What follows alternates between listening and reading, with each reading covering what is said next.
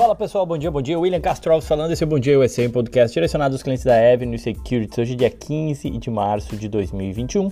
Segunda-feira, 7 horas e 5 minutos aqui de Miami. Vamos lá falar um pouco sobre o que movimenta os mercados americanos, começando por sexta-feira, onde as bolsas em Nova York fecharam sem uma direção única, né? O índice Dow Jones cravou aí o seu quinto recorde consecutivo na sexta-feira, com os investidores comprando as ações aí que devem se beneficiar de uma ampla reabertura da economia nos Estados Unidos. Entre os indicadores dos Estados Unidos, a gente teve a divulgação do Índice de Preços ao Produtor, o PPI, né, na sigla em inglês, de fevereiro pelo Departamento de Trabalho americano. O resultado veio em linha aí com, a, com as projeções dos analistas e ajudou aí a moderar a alta nos rendimentos das treasuries, né? E aí acabou dando um apoio às bolsas de Nova York, lembrando aquele receio que o mercado tem em relação a pressões inflacionárias que poderiam fazer com que o Fed venha subir os juros, e isso já vinha sendo colocado na curva de juros é, americana e, consequentemente, pesando. A gente já comentou aqui várias vezes pesando sobre as ações, especialmente de tecnologia. Bom, o Dow Jones teve alta na sexta-feira de 0,9 e na semana fechou com alta de mais de 4%. O S&P teve uma leve alta de 0,1, na semana fechou com uma alta de 2,7 e o Nasdaq caiu na sexta-feira, 0,6, mas ainda assim fechou com uma alta aí de pouco mais de 2% na semana passada. Foi uma semana positiva para o mercado acionário americano, lembrando teve aprovação do pacote, enfim, a vacinação vem avançando em ritmo rápido aqui e a perspectiva e sensação de reabertura de economia, da economia. Obviamente que não dá para descuidar com o Covid, mas já começa a se falar em reabertura. Né? O próprio presidente Joe Biden falou que espera, ou tem esperança, na verdade, de que uh, os americanos possam celebrar juntos o 4 de julho né? E, e, comemorar a independência americana e também a independência, quem sabe, da Covid no dia 4 de julho. Isso tudo traz um certo otimismo, né? Para a economia americana, com as perspectivas de crescimento da economia americana. Bom, Ainda falando da sexta-feira, né, em termos setoriais, é, na sexta destaque para o setor de bancos regionais, o KRE ETF do setor subiu 1,9%, os ETFs ligados a real estate como o IYR e o VNQ, que investe em REIT, subindo 1,7%, reflexo inclusive também da queda né, de 0,4% dos juros de 10 anos. A variação de 0,4% dos juros de 10 anos caindo, ajudando aí o setor uh, de real estate. Destaque em termos de papéis, né? Para quem não sabe, o Barclays, o banco inglês, ele é negociado na bolsa americana, o código dele é BCS, BCS subiu 4,2%. PNC Financial, o código PNC subiu 2,5%. O Lloyds, outro banco inglês, LYG, subiu 2,7%. Destaque também para os REITs residenciais e de varejo, como é o caso do Essex, é, residencial, no caso, ESS, subindo 3,9%, e o National Retail NNN, é o código, subindo 2,9%. Na ponta negativa, destaque para o setor de semicondutores, caiu 1%, e o F, que é o código do, do ETF, é o SOXX, e o FDN de inter, da internet, de empresas ligadas à internet, caiu 1,2%. Falando dos papéis, Google 2,4% de queda, Alibaba 3,7%, JD, a chinesa que o Breno comentou, caiu 6,66% e a SAP caiu 2,4%. Falando em termos semanais, né, quem foi destaque né, da semana Obviamente a Tesla se recuperou, subindo 16%.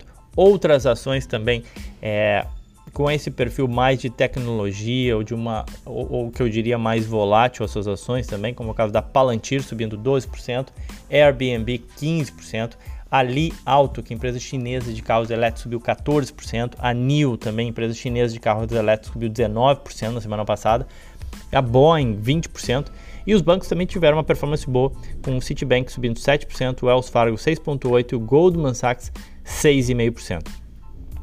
Para acabar falando ainda da semana, né, para a gente se situar, né, chegando segunda-feira, onde é que a gente parou, é, o dólar fechou com uma alta de 0,30, cotado a 5,5597, 5,56 praticamente. Pode acompanhar a força aí da moeda americana no exterior e avaliar também a aprovação da PEC emergencial né, no segundo turno da Câmara no Brasil. Apesar do avanço, né? Na sexta-feira o dólar acumulou uma queda de 2,15 na semana, que é a maior queda em três meses. No entanto, uh, o recuo foi de 0,8 né, na semana, não foi nada exorbitante. E no ano ainda o dólar acumula alta de 7,18%. Indo para hoje, atenção, muita atenção. Os Estados Unidos entram em horário de verão, entraram já nesse domingo. com os relógios sendo adiantados em uma hora. Consequentemente, a Bolsa de Nova York passa a operar das 10h30 às 17 horas de Brasília, tá? Vocês já receberam um e-mail informando, e-mail da Avenue, né? quem é cliente Avenue recebeu um e-mail já sendo informado dessas mudanças do horário aqui, relacionadas ao horário é, aqui nos Estados Unidos, tá bom? Dá uma olhada lá, dá uma checada lá que tem todas as informações que você precisa saber. Qualquer dúvida, eu sempre falo, entre em contato com o nosso chat de atendimento em português, está disponível aí para tirar todas as dúvidas de vocês.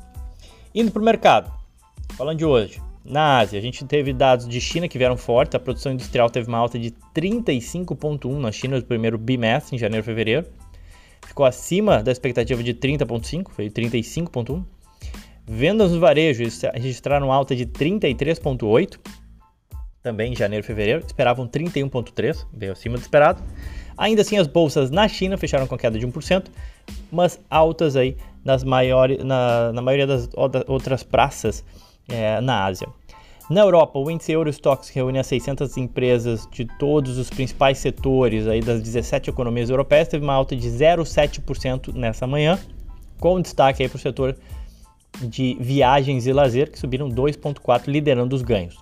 Futuros americanos apontam alta de uma alta moderada, Dow Jones 0,4, S&P 0,26 e o Nasdaq 0,3. Então tudo indica aí que a gente começa a segunda-feira num tom positivo. Eu diria mais morna, morna, perdão, até porque a gente não tem grandes balanços sendo divulgados. Os balanços eles ganham maior intensidade na quarta e quinta, tá? Mas amanhã, na terça-feira, a gente tem a CrowdStrike, empresa de uh, segurança cibernética, CRWD o código, e a Lennar, uma das maiores construtoras aqui de casas nos Estados Unidos, LEN o código. Isso amanhã. Quarta-feira é o dia das Cintas, aquela empresa que eu comentei, uma das pequenas e lucrativas, empresa de uniformes, né? É, parece bastante sem graça falar, mas a empresa tem um track record muito bom de resultados. A Cintas divulga seus números é, na quarta-feira, Five Below divulga seus números também na quarta, assim como a William Sonoma, que faz parte de Seleção Evelyn, para quem acompanha o nosso report com algumas ideias de investimento. Ela, uma pequena empresa, mas também com uma pegada, além de ser lucrativa, uma pegada online bem é, que chama atenção. E na quinta-feira a gente tem resultado da Nike, da Accenture e da FedEx, tá? Grandes empresas aí na quinta-feira. Falando de agenda macro, que também é importante, tá? É, na agenda macro a gente tem a percepção da economia alemã e dados de vendas no varejo na terça-feira. A gente tem licenças de construção e estoques de petróleo é, na quarta-feira, assim como pro, projeções e decisão de juros no Fed. Isso aqui é importante, tá? A taxa de juros ela deve influenciar o comportamento dos rendimentos dos títulos de longo prazo, que tem ganho espaço aí, né, no noticiário financeiro nas últimas semanas. Alguns analistas dizem que é, o comitê pode elevar a previsão para o PIB dos Estados Unidos mais rápido do que o esperado. Então, isso é na quarta-feira. E aí, nesse sentido, é, a secretária do Tesouro, já para afugentar e tirar qualquer receio em relação à inflação, a Janet Yellen disse que enxerga pouco risco de inflação para o país e que se houver pressão inflacionária ela vai ser administrável e temporária. Palavras da Janet Yellen. Os preços caíram muito no ano passado com a pandemia e devem aumentar no movimento de recuperação da econômica, mas esse choque é passageiro. Tá? Ela disse que a chance do país chegar a uma inflação descontrolada, como aconteceu na década de 70, é quase zero.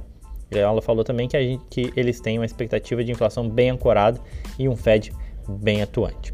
Enfim, é algo a se uh, prestar atenção na quarta-feira. É, decisão de juros do Fed, além das projeções econômicas, deve movimentar o mercado na semana. Vamos lá, indo para os destaques de ativo. Eu abri uma enquete para saber o que os ouvintes desse podcast gostariam de saber. Surgiram várias ideias, eu fiz isso no meu Instagram. Para quem não me segue, segue lá, arroba Castro Alves, tá? É, e aí eu fiz, e tiveram, surgiram várias ideias, tá? Uma delas eu vou comentar agora, que são três alternativas, é o título desse podcast, três alternativas para dinheiro de reserva de emergência ou de caixa nos Estados Unidos. Primeiro, cabe uma ressalva que os ativos que eu vou citar aqui, eles não são uma recomendação de investimento e que toda decisão deve se basear no seu perfil enquanto investidor. Na compreensão também dos riscos de investimento e no seu próprio estudo prévio, né, antes de você investir. A ideia aqui é só apresentar Assim como eu falo em 3, poderiam falar em 33, sei lá, em 40. Tem, o mercado americano tem realmente é bastante amplo e cheio de alternativas, vou citar 3. Primeiro ponto é o seguinte: Os ETFs, eles são, a meu ver, a alternativa hum, para você investir é, seu, seu, seu dinheiro de reserva de emergência ou caixa, né? A Avenue ela ainda não oferece títulos de dívida, os treasuries ou os bonds, né? Diretamente. Esse é um mercado que ele ainda ele é menos eletrônico, né? Que, é, que a bolsa e onde normalmente os mínimos de investimento são maiores, né? 10 mil dólares, 20 mil dólares, 50 mil dólares. Mas é possível investir através dos ETFs, são fundos que investem em títulos de dívida do governo americano. E aí vale contextualizar, ponto importante, né?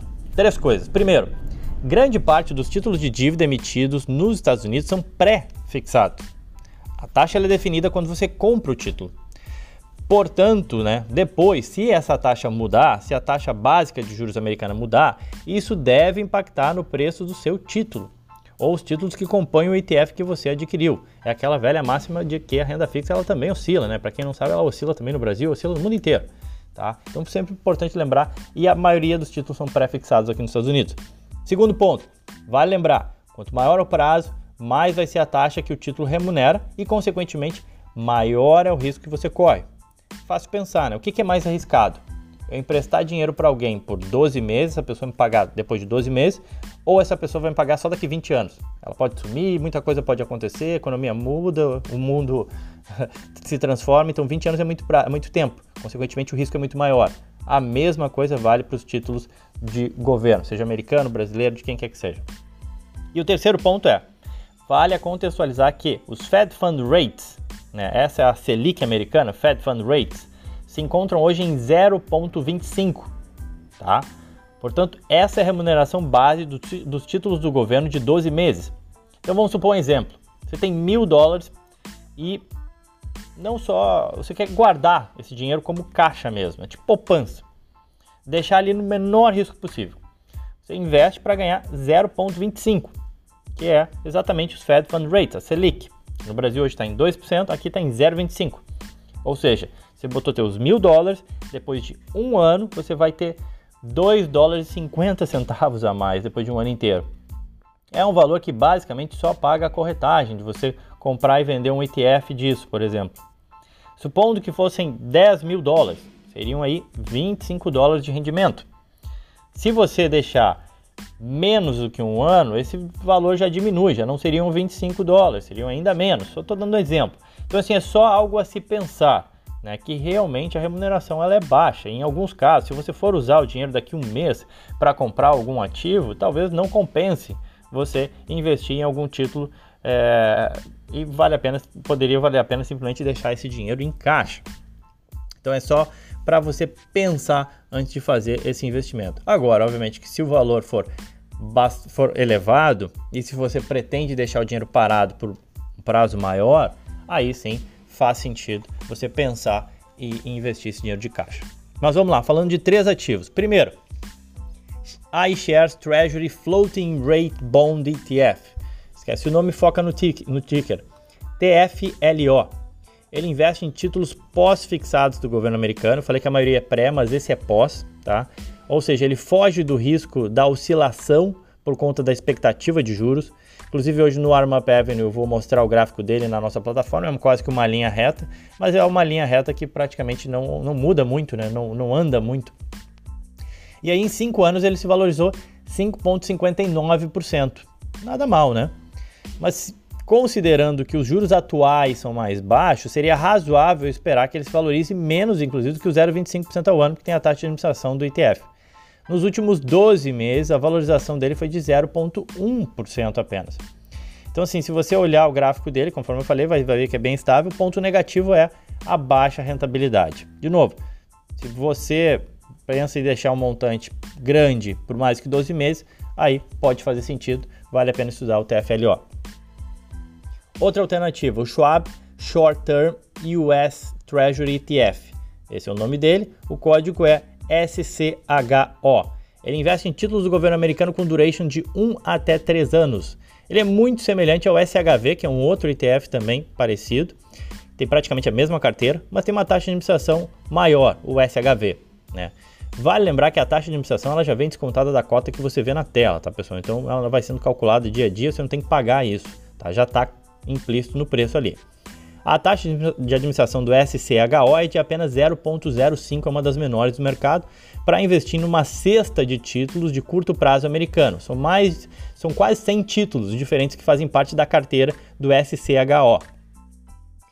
Ainda uh, bastante concentrado no curto prazo, mas com alguns títulos já pré-fixados. Então ele acaba tendo um pouquinho de risco aí dessa, das oscilações da curva de juros. Em um ano ele se valoriza 0,8%, em três anos 8,5% e em cinco anos 9%. Para acabar, terceira alternativa é o iShares Core US Aggregate Bond ETF. AGG é o código dele. É um ETF que permite exposição a uma cesta de títulos do governo americano. É uma forma simplificada de se investir em uma cesta bem diversificada de títulos de renda fixa né, dos Estados Unidos. Tem uma taxa de administração de 0,04%, é uma das mais baixas do mercado, se não for a mais baixa, tá? A carteira dele contém aí títulos de curto, média e longa duração. E aí, por ter títulos de mais longa duração, ele acaba tendo um maior risco com relação às flutuações das expectativas de juros, tá? É, que mais?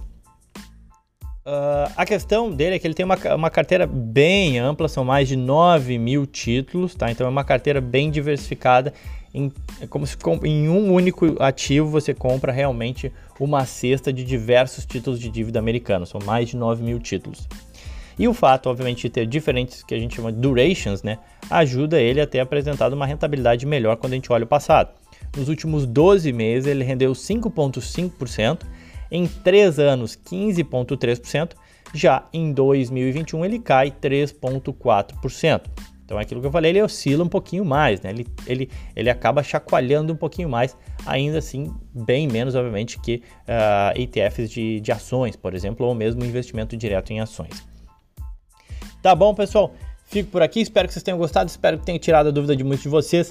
Uh, a gente vai continuar essa semana tirando, atendendo algumas demandas que surgiram é, algumas, alguns pedidos de conteúdo aqui que a gente vai fazendo para vocês no podcast ao longo da semana e nas nossos Warm-Up Avenue. Lembrando, o Warm-Up Avenue 96, eu vou falar um pouco mais do cenário macro, panorama semanal e dessas alternativas de caixa para quem quiser nos acompanhar lá no canal do YouTube.